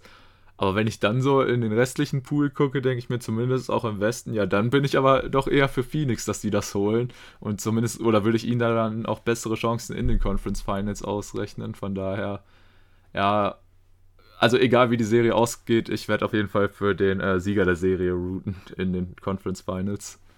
Nö, ist bei mir genauso. Egal, was es ist. Ah, okay, alles klar. Und dann, äh, ja, denke ich, können wir auch schon mal auf die Serie blicken, ähm, die, äh, beziehungsweise auf den potenziellen Gegner der Suns dann in den Conference Finals. Äh, denn, ja, dadurch, dass sich jetzt die Clippers durchgesetzt haben, spielen sie in der kommenden Runde gegen die Utah Jazz, die jetzt natürlich ein bisschen mehr Zeit hatten, sich zu erholen. Die haben es ja ziemlich schnell in ihrer Serie gemacht, sind da in fünf durchgegangen und ja, jetzt ähm, ist halt so, dass äh, die Clippers jetzt kommende Nacht das erste Mal dann auf die Jazz treffen werden. Und ähm, ich weiß gar nicht, wir, wir, wir hatten es ja jetzt in der äh, Preview beim letzten Pod so, dass wir halt quasi tippen mussten, ob es jetzt äh, die Clippers oder die Mavs sind, da war es noch nicht klar. Und ich glaube, dann haben wir beide trotzdem gesagt, die Jazz sind sechs. Und ähm, ja, jetzt dadurch, dass wir da zumindest Gewissheit haben, äh, dass es die Clippers sind, frage ich natürlich dich, hat sich an deinem Tipp jetzt irgendwas dadurch verändert? Nee, eigentlich nicht. Denn ähm, zum einen hast du die Situation, dass die Jazz in der ersten Runde nur fünf Spiele machen mussten, während die Clippers sich eine Seven Series, eine Seven Game Series, so ist richtig, äh, durchkämpfen mussten und ja, das so, was einfach die, die Energie angeht, dann bei den Jazz einfach den Vorteil, dass man zwei Spiele weniger machen musste. Und äh, was ich auch noch als Faktor sehe, den man nicht unterschätzen sollte, ist, dass die Jazz, und das habe ich auch schon mal erwähnt, dass sie einfach jetzt über Jahre zusammengewachsen sind und ich die Chemistry bei den Jazz mit am höchsten einschätze von allen NBA-Teams bei den Clippers, denke ich mal, ist da jetzt schon gerade durch das siebte Spiel vielleicht ein bisschen was nochmal mehr zusammengewachsen. Aber im Großen und Ganzen sind die Jazz natürlich auch ein ganz anderes Kaliber als die Mavs. Auch äh, mir das jetzt, mir das jetzt leid tut, dir das sagen zu müssen, aber äh, die Mavs hatten ja quasi so gut wie gar keine Defensive. bei den Jazz hast du dann auch Verteidiger, die sich gerne mal um Kawhi kümmern können, sei es jetzt äh, beispielsweise Joe Ingles, den du von der Bank dann noch auf ihn hetzen kannst oder so. Also da sehe ich im Großen und Ganzen dann auch spielerische Vorteile bei den Jazz. Ähm, man hat da auch äh, nicht nur diese starke Defensive eben um, um Rudy Gobert, sondern auch eine sehr gute Offensive. Ich glaube, die Jazz ja auch eines der wenigen Teams, wenn nicht sogar das einzige, die in der Regular Season im Offensive und im Defensive Rating in den Top 5 waren. Von daher sehe ich da einfach mehr Tiefe und insgesamt mehr Qualität. Denn äh, ja, Donovan Mitchell konnte sich jetzt auch in der ersten Runde dann wieder ein bisschen besser reinfinden. Ich denke, der wird zur zweiten Runde dann auch voll da sein. Ähm, ja. Aber wie gesagt, sowohl die Starting Five als dann auch diese zwei Six-Man-Kandidaten, die Jazz dann auch haben, sind dann, denke ich, einfach zu viel für die Clippers. Und äh, klar, ne, wie gesagt, durch diese sieben Spiele-Serie und durch den Sieg dann am Ende hinten raus haben die äh, Clippers jetzt natürlich noch ein bisschen Momentum mitgenommen. Aber ich denke, das kann nicht reichen, um äh, das Spiel zu gewinnen. Äh, die Serie, sorry. Ja, und ich habe kurz abgelegt, weil hier eine Motte in meiner Nutze ist, aber egal. Das sind die Insider-Infos, die wir brauchen. ähm, ja. Ja, bin ich im Großen und Ganzen bei dir. Also ein Spiel werden die Clippers auf jeden Fall gewinnen. da bin ich mir sicher. Und auch, äh, ja, also ich gehe mit, die äh, Jazz haben dann doch schon bessere Verteidiger als die Mavs. Äh, das äh, kann ich auf jeden Fall auch eingestehen und da braucht man ja nicht groß irgendwie drum herum zu reden. Das ist einfach so. Aber ob sie dadurch trotzdem irgendwie besser Kawhi handeln können, muss man halt trotzdem gucken, weil, wie gesagt, was ich, zu was für ein Spieler sich Kawhi einfach am offensiven Ende auch entwickelt hat, das ist der Wahnsinn. Von daher muss man mal gucken, ähm, weil Jazz halt trotzdem wieder für irgendwie ein wildes 40-Punkte-Plus-Spiel äh, natürlich immer gut. Muss mal gucken. Ähm, was ich halt interessant in der Serie finden werde, ähm, ist, wie es ähm, mit dem Big Man aussehen wird, weil man muss natürlich sagen, ähm, in der letzten Serie jetzt gegen die Mavs für die Clippers, du hast halt dadurch, dass Ibaka nicht richtig fit ist, ich weiß jetzt auch nicht, wie es aussieht, äh, ob er jetzt in der Serie wieder mehr spielen kann, aber er hat ja einen Großteil der letzten Serie verpasst, beziehungsweise ich weiß gar nicht, ob er überhaupt mal gespielt hat. Ähm, und dann hast du halt eigentlich als Big Man gefühlt nur Subats und ähm, den hat Luca halt einfach gekillt. Also da hat er sich eben den Switch geholt und dann, ähm, ja, konntest du ihn eigentlich auch sofort wieder runternehmen. Ich glaube, der hat auch in Game 7 oder so nur sieben Minuten gespielt. Und dann waren die Clippers natürlich eigentlich immer ziemlich klein, mit dann irgendwie Batum oder Morris irgendwie auf der 5, was natürlich schon echt klein ist. Und ähm, ja, auf der Gegenseite hast du dann halt bei den Jazz jemanden wie Rudy Gobert, der natürlich eigentlich sein Hauptaugenmerk auf der defensiven Seite hat, aber natürlich dann auch, wenn er körperlich seinen Gegenspielern so überlegen ist, auch offensiv eine Gefahr darstellen kann. Und ich sehe es eigentlich auch nicht, dass, sie, dass man ihn unbedingt so gut, vom Feld spielen kann wie eben Subac. Ähm, muss man halt mal gucken. Ich meine, klar, wenn die Clippers weiterhin so ihre Dreier treffen, wie jetzt in Game 7, dann wird es eng. Allerdings treffen halt die ähm, Jazz über, diese, über die erste Serie zum Beispiel, haben sie auch den Dreier besser getroffen und sie haben da ja auch einige Experten drin. Sei es jetzt ein Bogdanovic oder auch ein Mitchell, der den verlässlich trifft, auch ein Ingles, der eigentlich so ein Proto-3D-Typ ist, den ja wirklich jedes Team gebrauchen kann. Da muss man mal schauen. Halt, was auf jeden Fall ein Faktor sein wird, ist, dass Mike Conley jetzt zumindest auch das erste Spiel verpassen wird und sich keiner ganz sicher ist, wann er zurückkommen wird. Den Ausfall zu kompensieren, das wird nicht so einfach. Ähm, ich denke, Donovan Mitchell wird dann überwiegend das Playmaking übernehmen. Da muss man einfach mal schauen, ob ja, er das so übernehmen kann äh, oder ob dadurch dann vielleicht sein Scoring ein bisschen runterfällt. Aber ich denke, insgesamt äh, werden die Jazz da schon kompensieren können. Ich könnte mir halt vorstellen, dass sie deshalb dadurch halt durch den Conley-Ausfall jetzt vielleicht am Anfang ein, vielleicht sogar zwei Spiele direkt abgeben. Aber im Großen und Ganzen bin ich da auch der Meinung, dass äh, die Jazz das einfach als Team kompensieren werden und ja, wie gesagt, im Großen und Ganzen einfach das stärkere Team sind, obwohl sie halt, was viel, von vielen immer gesagt wird, nicht diesen einen Star à la Kawhi Leonard oder so haben, aber den hat halt auch nur, äh, den haben halt auch nur die wenigsten und ähm, ich denke halt auch so jemand wie Paul George und so, um den werden sie sich auch kümmern können und wie gesagt auch die anderen Rollenspiele. Also äh, muss man mal gucken, ob so jemand wie Reggie Jackson oder Marcus Morris auch seine Form bestätigen kann, jetzt diese in der Serie gegen die Mavs hatten. Aber nichtsdestotrotz eine spannende Serie. Nur ich bin halt, wie gesagt, ehrlich, im Endeffekt juckt mich nicht, wer da gewinnt, weil ich bin auf jeden Fall dann in den Finals für den äh, Sieger aus der Partie Denver gegen Phoenix. Ja, aber ich finde es auch interessant, weil ich jetzt auch in beiden Conferences jeweils eine Serie habe, die mich total mitnimmt und eine, die mich überhaupt nicht mitnimmt. Und äh, ja, bei mir ist es eben auch im Westen diese Serie, die ja bei mir jetzt nicht ganz so im Kurs steht. Ähm, liegt vielleicht tatsächlich daran, dass bei den Jazz jetzt auch nicht dieser eine Superstar, wie du ihn jetzt beschrieben hast, spielt. Ähm, aber gut, dass ich sowieso nicht die größten Sympathien für äh, das Franchise aus Utah habe, ist ja seit unserer Tierlist auch bekannt. Aber ja, sei es drum. Ich denke, eine Serie, die auch einiges an Spannung mitbringen kann in bestimmten Spielen. Aber ne, wie gesagt, im Großen und Ganzen sehe ich dann doch die Jazz vorne.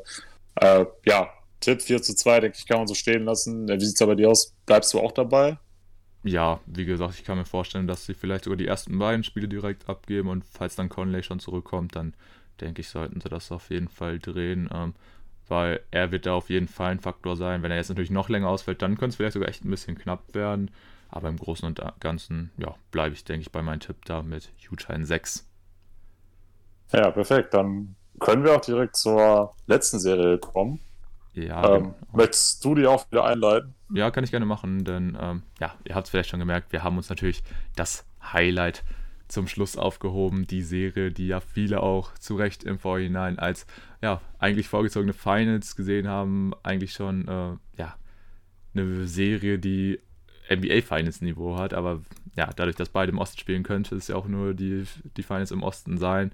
Und ähm, ja, wir reden natürlich von der Serie zwischen den Milwaukee Bucks und den Brooklyn Nets. Ist ja auch eine Serie, über die wir uns schon ja, sehr gefreut haben, zumindest als es sich dann auch so angedeutet hat, weil wir waren ja vorab alle ein bisschen, ja, unschlüssig, ob die Bucks es wirklich so schaffen gegen die Heat, weil die Heat halt eigentlich ein unangenehmes Matchup sind und dann haben die Bucks sich so gedacht, nee, das machen wir mal hier ganz schnell und sweepen die eben. Ähm, und dadurch haben natürlich auch viele gesagt, okay, das war stärker von Milwaukee, als äh, wir erwartet hätten. Ähm, jetzt sind wir mal richtig gespannt, wie es aussieht, wenn die äh, auf Brooklyn treffen. Und ja, dagegen halt Brooklyn auch relativ easy gegen die Celtics durchmarschiert, mit einem 4 zu 1 halt, aber halt auch gezeigt, dass die einfach offensiv unfassbares Niveau haben. Also allein halt schon, dass du ähm, die Big Three mit Durant, Harden, Irving hast. Dazu hast du halt mit äh, Joe Harris auch noch einen der besten Dreierschützen der Liga. Und ja, dazu ist ein Blake Griffin auch noch in den Jungbrunnen gefallen, was auch keiner erwartet hätte. Und ja, deswegen haben natürlich viele mit großer Vorfreude auf diese Serie getippt. Viele haben gesagt, das wird auf jeden Fall sehr, sehr eng. Ähm, du bist mit den Nets in 7 gegangen, ich habe Milwaukee in 7 vorne gesehen und ja, das waren eigentlich auch so mit die meisten Tipps, die ich so gesehen habe. Und ja, dann geht's los mit dem ersten Spiel dieser Serie. Und ähm, das Spiel lief keine Minute und schon kam der erste Schock. bei den Nets verletzt sich James Harden, packt sich äh, da wieder an seinen Oberschenkel, also an die Stelle, ähm, wes weshalb er auch schon am Ende der Regular Season ein paar Spiele verpasst hat. Und ja, war dann für den Rest des Spiels raus, auch fürs zweite Spiel. Und ähm, natürlich im ersten Moment, als ich das gesehen habe, habe ich mir gedacht, oh, das äh, ist natürlich eine sehr bittere Nachricht für die Nets, weil klar, sie haben trotzdem noch ähm, Irving und Durant, aber ja, jemanden wie James Harden ersetzt man halt nicht einfach mal so, besonders weil er ja auch dann der primäre Playmaker bei den Nets war. Aber ja, dann ähm, hat man einfach gesehen, dass Brooklyn in gewisser Weise trotzdem einfach den besseren Gameplan hatte als Milwaukee, weil dadurch hat man natürlich eigentlich auch so gedacht, ey, okay, jetzt können ne, jetzt kann Milwaukee mit Drew Holiday ihren besten Verteidiger auf Irving abstellen und äh, dadurch wird es für Brooklyn richtig schwer. Im Endeffekt haben sie Game One trotzdem gewonnen mit 115 zu 107 wo viele dann auch so gedacht haben, okay, ja, krass, hätte man jetzt vielleicht nicht unbedingt mitgerechnet, aber ist okay. Ähm, und dann halt natürlich Game 2. Harden, wie gesagt, wieder nicht dabei gewesen. Und ähm, da haben viele gedacht, okay, jetzt könnte das sich aber Milwaukee holen. Aber denkst du, ähm, es endet in einem krassen Blowout mit äh, insgesamt 125 zu 86. Und ähm, ja, das heißt, Brooklyn führt in der Serie 2 zu 0. Und ich hätte echt mit vielen gerechnet. Vielleicht sogar auch, dass Brooklyn mit 2-0 in Führung geht. Aber nicht so, da bin ich ganz ehrlich. Also, das war echt jetzt nochmal ein krasses Aufrufe, Ausrufezeichen, was die Netz hier gesetzt haben. Ja, wir hatten ja auch im letzten Pod schon Spiel 1 ein bisschen besprochen. Ähm, ja, James Harden fällt aus. Da haben wir gedacht, ja, je nachdem, wie lange das dauert, haben die Bucks natürlich dann die Chance, äh, auch schon mal ordentlich in Führung zu gehen in der Serie. Ähm, klar, einen Lock hätte ich noch nicht dahinter gemacht, dass sie dann Spiel 2 für sich entscheiden können. Da hätte ich den Netz auch noch auf jeden Fall gute Chancen ein, angerechnet. Und ja, wie du schon gesagt hast, sie haben das Spiel gewonnen mit 39 Punkten Vorsprung, was ja auch der äh, Franchise-Rekord ist für den höchsten Sieg in einem Playerspiel für Brooklyn. Ja, da kann man jetzt natürlich fragen, was ist da passiert? Denn wir haben immer wieder gesagt, ja, die Brooklyn Nets, historisch gute Offensive, die beste Offensive aller Zeiten. Und selbst wenn James Harden nicht dabei ist, sind sie immer noch bockstark. Ähm, andersrum, am defensiven Ende fehlt es dafür dann komplett. Wie kann es dann sein, dass eine Mannschaft wie Milwaukee, die ja auch eine unfassbar starke Offensive hat, dass die dann nur 86 Punkte scoren? Und äh, ja, was soll man sagen? Ähnlich wie in Spiel 1 hat sich Folgendes wiederholt. Chris Middleton und Drew Holiday, ja, kam einfach nicht so richtig in Tritt. Gerade Chris Middleton hat 7 von 20 aus dem Feld getroffen. Bei Drew Holiday sieht das deutlich besser aus mit 6 von 10. Äh, allerdings finde ich, kann man von Drew Holiday schon ein paar mehr Würfe erwarten. Gerade in der Serie gegen die Brooklyn Nets, die ja, wie wir immer alle sagen, nicht sonderlich gut verteidigen, muss er da 20 Punkte plus bringen. Ich denke, da werden wir uns auch äh, relativ einig sein. Und äh, ja, Janis auch nur mit 18 Punkten in diesem Spiel. Ähm, hat auch mit 15 Field Goal Attempts auch weniger genommen, als man jetzt vielleicht vermuten würde. Ich gucke gerade nochmal, wie viel es in Spiel 1 waren. Da war es 24, aber schon ein deutlicher Unterschied. Ähm, allerdings äh, auch fairerweise relativ viel Garbage Time. Also war jetzt auch nicht so, dass äh, bis zum Ende alle Spieler dann auch am Start waren. Ja, nur auch von der Bank kam bei den Bucks jetzt nicht so unfassbar viel. Ähm, Brent Forbes mit 10 Punkten noch der Beste. Und äh, ja, selbst Bobby Portis, der eigentlich immer der, der schon der wichtigste Offensivspieler von der Bank ist bei den Bucks, zumindest in meinen Augen, nur mit zwei Punkten. Ähm, ja, das ist dann wenig verwunderlich, wenn, wenn die Rollenspiele einfach nicht so wirklich stattfinden. Und Brook Lopez, der ja teilweise auch in Spiel 1 in der Zone machen konnte, was er will, ist von 19 Punkten dann jetzt auf 10 gefallen. Also irgendwie hat da keiner so richtig äh, geliefert, was schade ist, denn ja, sind wir mal ehrlich, die Defense der Brooklyn Nets hat sich natürlich in den Playoffs nochmal verbessert, das ist ja klar, wegen steigender Intensität und so. Aber dass du dann als Bucks-Team da wirklich nur 86 machst, das darf dir halt kein zweites Mal passieren. Und äh, ja, gerade wenn James Harden verletzt ausfällt, musst du einfach äh, diese Chance ergreifen, dass die Nets jetzt in der Offensive zumindest limitiert sind. Natürlich bei weitem noch nicht schwach, auf gar keinen Fall, denn wie du auch gesagt hast, Blake Griffin fällt gefühlt in Jungbrunnen und spielt wieder so wie zu seinen, ja, nicht besten Clippers-Zeiten, aber ne, zumindest noch relativ ähnlich oder in einer ähnlichen Richtung. Ja, da müssen sich die Bugs wirklich selber hinterfragen, wie das passieren kann, dass man da einfach so wenig nur rausholt aus den eigenen Chancen. Und äh, ja, auf welche Personale wir jetzt aber auf jeden Fall nochmal eingehen müssen, ist natürlich der gute Kevin Durant, der jetzt im äh, zweiten Spiel auch äh, nur in den ersten drei Vierteln eingesetzt wurde und trotzdem 32 Punkte aufgelegt hat, bei 12 von 18 aus dem Feld, also ja, vor drei Würfen immer zwei getroffen. Es ist äh, gestört, was er für Player spielt. Ähm, ich habe sie gerade auch nochmal offen. Jetzt in dieser Postseason trifft er insgesamt 55 Prozent aus dem Feld. Karrierebestwert über Playoffs für ihn.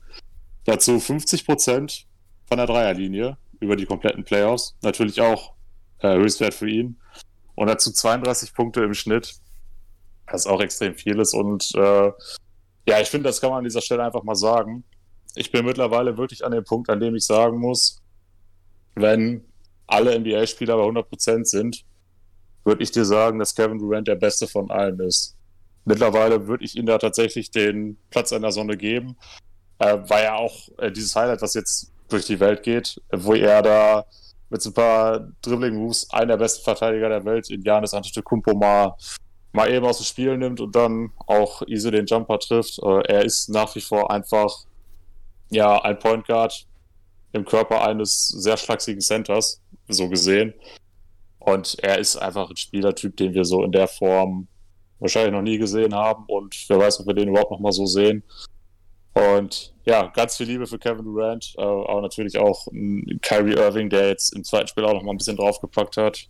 Hatte auch 22 Punkte. Ich glaube, er hat auch nur die ersten drei Viertel mitgespielt. Und ja, es ist ein Team, was oft kritisiert wird, eben dadurch, dass es diese Ansammlung an Superstars da gibt. Nur man muss auch ehrlich sein, was die dann zusammen auf die Platte bringen, das gucken wir uns schon alle gerne an. Und äh, ja, da bin ich jetzt auf jeden Fall gespannt, wie die Bugs sich jetzt spielerisch verändern, um zum einen erstmal dieses Spiel vergessen zu machen und zum anderen eben dann auch, äh, ja, dass sie dann auch in den Heimspielen was holen, denn James Harden wird ja auch irgendwann wahrscheinlich im Laufe der Serie noch zurückkommen und dann, äh, ja, ist es natürlich blöd, wenn du dann auch im Hochrückstand hinterherlaufen musst.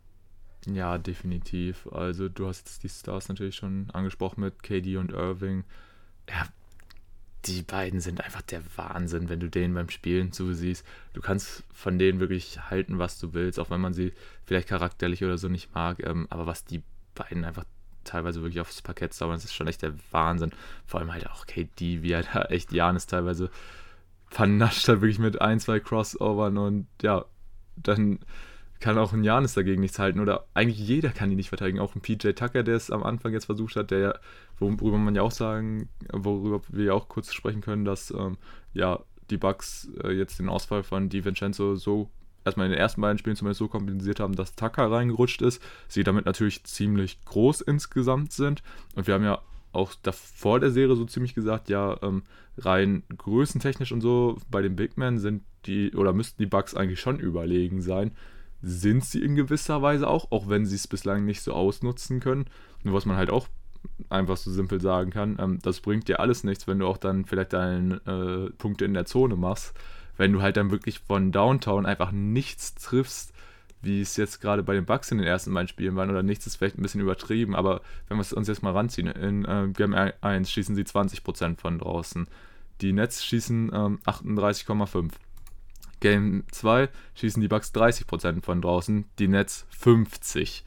Und ja, so einfach ist dann teilweise auch Basketball, dass allein das dir natürlich schon einen riesigen Vorteil verschafft. Und ja, wenn du dann halt auch einfach deine Punkte sonst nicht machst, ist halt schwierig. Wie gesagt, äh, Middleton hast du ja auch schon angesprochen. Bislang echt eine Enttäuschung in der Serie. Ähm, was natürlich schon verwundert, weil in der ersten Serie fand ich ihn sehr stark, hatte er auch diesen Game Winner in Game One drin. Und ansonsten, ja, bei Jan ist jetzt so ein bisschen dieses, was man schon häufiger mal gesehen hat, wenn gegnerische Teams gegen Janis spielen, so, okay, wir machen jetzt hier die Zone dicht und wir lassen dich dann einfach draußen stehen, so nimm doch den Wurf. Ähm, damit können wir besser leben, weil du ihn wahrscheinlich halt daneben setzt. Und ansonsten natürlich auch, er jetzt beispielsweise in Game 2, dann kommt er siebenmal an die Linie, macht auch nur zwei Dinger rein. Also auch wieder das Problem mit den Freiwürfen, dass die einfach nicht verlässlich fallen. Und ja, ansonsten, was man aber auch einfach bei den Nets hervorheben muss, man redet immer viel von den Stars und so, aber auch von der Bank, ey, da machen die Leute einfach einen super soliden Job, sei es jetzt ein Claxton als Big, Mike James, den wir auch schon beim letzten Mal gelobt haben, Shamit macht es auch solide. Und natürlich auch jemand wie Bruce Brown, der jetzt einfach in die Starting Five gerutscht ist und da einfach, ja, auch sein Spiel solide runter macht, sich da, äh, ja, einfach einordnet, weiß, weiß seine Rolle zu erfüllen und das klappt dann auch einfach. Und das macht mir jetzt echt, also dieser Serieverlauf macht mir schon ein bisschen Angst, ey, weil wir haben alle gesagt, also wenn ein Team die Nets stoppen kann, dann wahrscheinlich noch am ehesten Milwaukee, ob es vielleicht Philly in dem potenziellen Verein machen kann, weiß ich auch nicht. Und äh, ja, dann sieht es natürlich im Moment so aus, als würden die Nets da tatsächlich den Osten äh, durchmarschieren und ob es dieses Team dann echt noch ein Team aus dem Westen schafft zu stoppen, glaube ich, oder wage ich zumindest auch mal zu bezweifeln. Also die Nets wurden natürlich vorab dann auch schon von vielen als absoluter Titelfavorit ähm, betitelt, einfach aufgrund dieser Star Power. Aber ja, sie zeigen es, dass es auch nicht nur an den Stars liegt, obwohl die natürlich halt, wenn es dann hart auf hart kommt, übernehmen sie einfach und das haben sie jetzt auch einfach schon gezeigt, dass äh, ja, die Jungs da gar kein Problem mit haben. Und wie gesagt, wie sie jetzt aktuell einfach spielen, trotz dessen, dass äh, ein James Harden nicht dabei ist, das ist schon einfach saustark und macht mir persönlich echt ein bisschen Angst. Ja, ich denke, die meisten waren sich da irgendwo eilig nach dem Ausscheiden der Lakers, dass der diesjährige Champion mit sehr hoher Wahrscheinlichkeit aus dem Osten kommen wird. Und äh, ja, da war natürlich so die Frage, wer kann die Netze aufhalten? Am ehesten die Bucks, vielleicht die Sixers. Also die Bucks sind aktuell sehr weit davon entfernt. Und das sage ich ja auch nicht nur, weil man jetzt nur zwei hinten liegt, sondern auch dadurch, dass man jetzt ohne James Harden trotzdem es nicht geschafft hat, ein Spiel in Brooklyn zu gewinnen. Und auch die Art und Weise, wie man verliert, puh, lässt jetzt nicht unbedingt darauf hoffen, dass sich das ab Spiel 3 komplett ändert. Ja, es ist schwierig. Also ich würde die Bugs auch noch auf gar keinen Fall abschreiben wollen, denn was wir ja auch schon angesprochen haben letztes Mal, ist, dass eigentlich Janis nicht wirklich gestoppt werden kann. In einzelnen Spielen vielleicht, aber du kannst ihn nicht in der kompletten Serie kalt stellen. Dafür haben die Nets, zumindest dachten wir das, nicht die Mittel in der Defensive. Und auch, ne, wir haben es angesprochen, sowohl bei Middleton als auch bei Drew Holiday ist in der Offensive auch noch so viel mehr möglich. Ähm, deshalb würde ich Milwaukee da noch auf gar keinen Fall abschreiben wollen. Sie haben jetzt auch die nächsten zwei Spiele dann zu Hause. Nur da lege ich mich jetzt auch schon fest. Also, wenn sie weiterkommen wollen oder noch die Chance haben wollen, dann müssen sie auch beide Heimspiele gewinnen. Denn wenn du gegen dieses Brooklyn-Team mit 3-1 hinten liegst, dann bist du hoffnungslos aufgeschmissen. Also, das kann ich mir beim allerbesten Willen nicht vorstellen, dass man da dann noch was reißen kann. Zumal man ja ab äh, Spiel 5 dann auch schon wieder in Brooklyn wäre, was es dann auch noch ein bisschen schwieriger macht. Aber ey, dass die Nets so gut funktionieren, obwohl jetzt James Harden nicht dabei ist und man auch irgendwie nie so wirklich konstant als ganzes Team zusammenspielen konnte. Das ist echt scary. Und äh, ja, ich hatte es auch, wenn ich mich recht entsinne, vor ein paar Wochen schon mal gesagt, dass ich die Nets mittlerweile doch als Top-Favoriten sehe. Und äh, ich denke, bei den meisten Wettanbietern äh, wird die Quote sich jetzt auch nicht zugunsten der, äh, der, der Wettteilnehmer verbessern, wenn die Nets weiter so performen. Ja, das denke ich doch wohl auch. Ähm, natürlich, Milwaukee abschreiben tue ich jetzt auch noch nicht. Dafür haben sie einfach das nötige Material, um äh, da sich auf was einfallen zu lassen gegen Brooklyn. Jetzt liegt es natürlich dann äh, unter anderem auch an den Spielern, aber halt auch an Coach Budenholzer, der ja schon gerne mal angezählt worden ist, ähm, bei dem ja auch so mit die Hauptkritik ist, dass ihm einfach zu wenig Adjustments gelingen, beziehungsweise dass er einfach zu spät reagiert. Von daher, ja, muss man jetzt einfach mal schauen. Äh, wie sich Milwaukee das da einfallen lässt. Ich bin aber auch ganz bei dir, wenn du jetzt nicht beide Heimspiele gewinnst, dann wird es richtig schwierig. Ähm, und von daher, ja, mal schauen. Aber wie gesagt, ähm, besonders dieses Game 2, das war jetzt definitiv ein Statement-Sieg von den Nets und ähm, ja, hat auch wirklich dafür gesorgt, dass äh, ich mir jetzt auch ziemlich sicher bin, ähm, welches Team wahrscheinlich am Ende dann Champion wird. Ähm, war da tatsächlich jetzt immer noch nicht ganz so sicher, weil ich wirklich, man hatte noch irgendwo die Fragezeichen hinter den Nets, aber ja, anscheinend können sie es wirklich so gut verkraften und muss man auch sagen, ähm, wir haben ja immer gesagt von wegen, ja, Big Free, Big Free, aber die spielen nicht zusammen. Das Team hat es halt irgendwo dann halt während der ganzen Regular Season schon gelernt, ist irgendwie zu kompensieren, wenn äh, nicht alle da sind. Von daher, ja, wahrscheinlich schmerzt deswegen der Ausfall von Harden im Moment auch nicht so sehr. Und sobald er dann auch noch zurückkommt und du nochmal mehr offensive Präsenz hast, dann ist es natürlich echt schwer. Aber ja, wir haben es jetzt gesagt, es liegt bei den Bucks jetzt wirklich äh, natürlich auch am Coaching, aber auch an den Spielern. Wie gesagt, Middleton muss einfach jetzt in die Serie reinkommen. Auch von Janis muss einfach noch mehr kommen. Aber auch, wie gesagt, also da sind jetzt alle Spieler in der Pflicht. Und ja, irgendwo schon ein kleiner Dämpfer, muss ich ehrlich sagen, weil ich hatte mich auf eine sehr spannende Serie gefreut. Das kann es immer noch werden. Aber bislang sehen die Nets halt echt so gut aus und die Bugs so schwach. Also ich würde es echt schade finden, wenn das jetzt, keine Ahnung, in fünf Spielen oder so schon an die Nets geht und dann halt wirklich relativ deutlich und die Bugs vielleicht mit sich nur einen Sieg snacken. Weil da muss ich ehrlich sagen, habe ich mir persönlich von der Serie dann doch ein bisschen mehr versprochen. Ja, ich denke, mehr versprochen haben wir uns von den ersten beiden Spielen auf jeden Fall.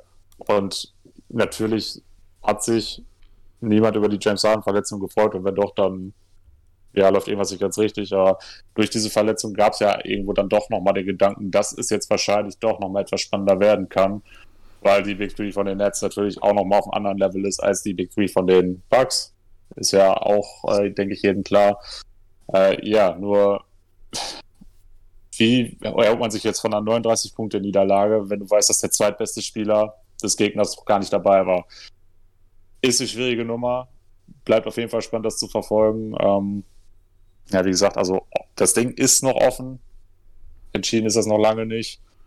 Nur Budenholzer wird auch Adjustments machen müssen und damit tut er sich ja nun mal oft schwer in den Playoffs. Äh, deshalb, also ist tricky. Würde mich jetzt auch nicht wundern, wenn das Ding dann doch relativ schnell vorbeigeht. Nur das ist nun mal die Serie, auf die wir uns alle gefreut haben und wo wir alle sieben Spiele sehen wollen. Deshalb ja, soll Milwaukee jetzt mal so ein bisschen in den Tritt kommen und äh, uns dann auch noch mal ein paar Spiele schenken, damit wir uns einfach an diesen beiden großartigen Teams auch erfreuen können.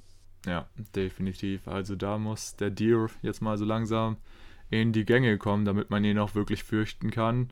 Weil ansonsten, äh, ja, machen die Nets das einfach relativ schnell fix. Und das wäre natürlich dann auch noch, wenn die Nets das jetzt einfach schnell klar machen und Philly, Philly sich vielleicht doch ein bisschen schwerer tut gegen die Hawks. Äh, und dann die Nets sogar noch ausgeruht in die Confer oder ausgeruht her in die Conference Finals gehen. Aber das wäre natürlich dann echt, äh, dann kannst du denen das Ding wahrscheinlich auch schon direkt geben. Nein, äh, ja. so, schlimm ist es natürlich nicht, aber ähm, ja, ist auf jeden Fall trotzdem irgendwo überraschend, dass die Nets dann doch so überlegen sind. Aber ja, ich würde sagen, wenn wir uns dann beim nächsten Mal am Wochenende hören, wissen wir mehr, dann ähm, sollten wir auch bei den meisten Serien schon, ja, sollte es, so, sollten wir so in Game 4, 5 vielleicht sogar schon sein und da hat man auf jeden Fall nochmal eine stärkere Dista äh, Richtung äh, im oder weiß man schon mal eher, in welche Richtung äh, die Serie sich entwickelt und was wir dann potenziell in den Conference Finals erwarten können. Ähm, ja, ich freue mich auf jeden Fall nach wie vor drauf. Wie gesagt, wir haben irgendwie so beide im Moment die Situation, dass uns äh, eine Serie sehr interessiert, die andere je jeweils weniger in der Conference.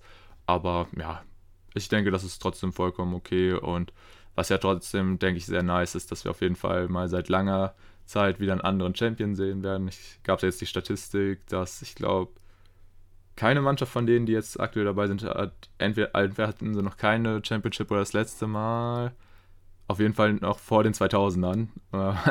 ich weiß jetzt gar nicht, wer da das letzte Team war, aber. Ähm, 20 Philly 83? Ja, ich glaube sogar so. Philly 83. Also das erste Mal habe ich die Statistik gesehen, da waren die Mavs noch dabei, das war ja 2011, aber danach war auch echt lange Durststrecke und ansonsten, ja, gibt es da natürlich für viele Franchises jetzt auch die Möglichkeit, zum ersten Mal einen Titel abzugreifen. Was natürlich von, den West, von den Westteams hat noch nie jemand den Titel geholt, von den verbleibenden vier. genau. Äh, ich glaube, sonst halt auch nur Milwaukee und Atlanta. Und ja, für Brooklyn wäre es auch das erste Mal. Und im Moment, sag ich mal, sind sie echt so ein bisschen der Frontrunner.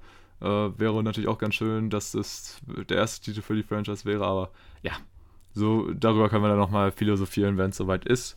Ansonsten, ja, wäre es das erstmal von meiner Seite für heute. Oder hast du noch was, Tim? Äh, jetzt NBA nicht. Ich habe tatsächlich äh, noch was zur BBL. Das habe oh, ich äh, okay. heute, heute Mittag noch gelesen, fand ich ganz interessant.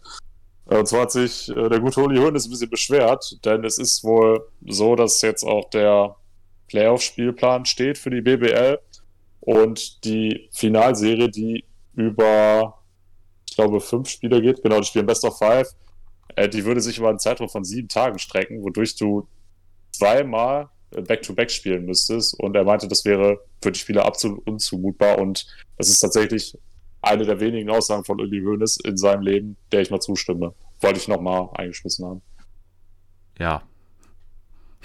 ähm, Sachen passieren, von denen man sie nicht denken würde, dass man zum Beispiel mal Uli Hoeneß bei irgendwas zustimmt, ist eine der Sachen, aber ja, wer hätte es gedacht, äh, aber anscheinend gibt es für jede Lebenssituation mal doch irgendwas, wo die Meinungen übereinstimmen und man d'accord ist. Äh okay, interessant. Äh, ich hätte nie, nicht gedacht, dass wir den Podcast mal mit einem äh, Höhnes Zitat beenden. Oh, verdammt, das, das, ist, das ist nicht gut. Wir brauchen noch was. Wir brauchen noch was. Hast du noch was? Komm schon, wir müssen noch was haben. Ähm, ja. Oh, warte, ich hab was, ich hab was. Okay. Ah, du hast auch was? Oder nein, nein, nein, nein, sag du. Achso. Äh, Tibor Pleiss ist türkischer Meister geworden. Klasse. Nach dem Euroleague-Sieg. Ja, sehr schön. Und äh, Double für ihn. Satus Abali spielt jetzt auch für die Wings mittlerweile, ist wieder in Dallas angekommen, von daher habe ich jetzt auch noch einen Abfahrer eingebracht und ich denke, das ist doch auf jeden Fall ein guter Moment, um jetzt den Podcast abzumoderieren. Äh, Perfekt. Ir irgendwie wirklich eine seltsame Abmoderation heute, aber na gut, was wir machen. Äh, deshalb, ja, bedanke ich mich wie immer bei euch fürs Zuhören und äh, würde sagen, ja, checkt auf jeden Fall den Pod aus, äh, folgt uns gerne, auf dem Podcast-Anbieter eurer Wahl. Lasst da gerne ein Follow da und auch uns auf Instagram. Ihr findet uns unter pod. Und ansonsten, ja, würde ich einfach sagen, nächster Pod kommt am Wochenende. Die letzten Worte sind bei Tim. Genießt die zweite Runde der Playoffs. Haut rein. Mach's gut. Bis dann und ciao. Danke fürs Zuhören. Genießt Basketball. Schaltet beim nächsten Mal wieder ein. Bis dahin. Ciao.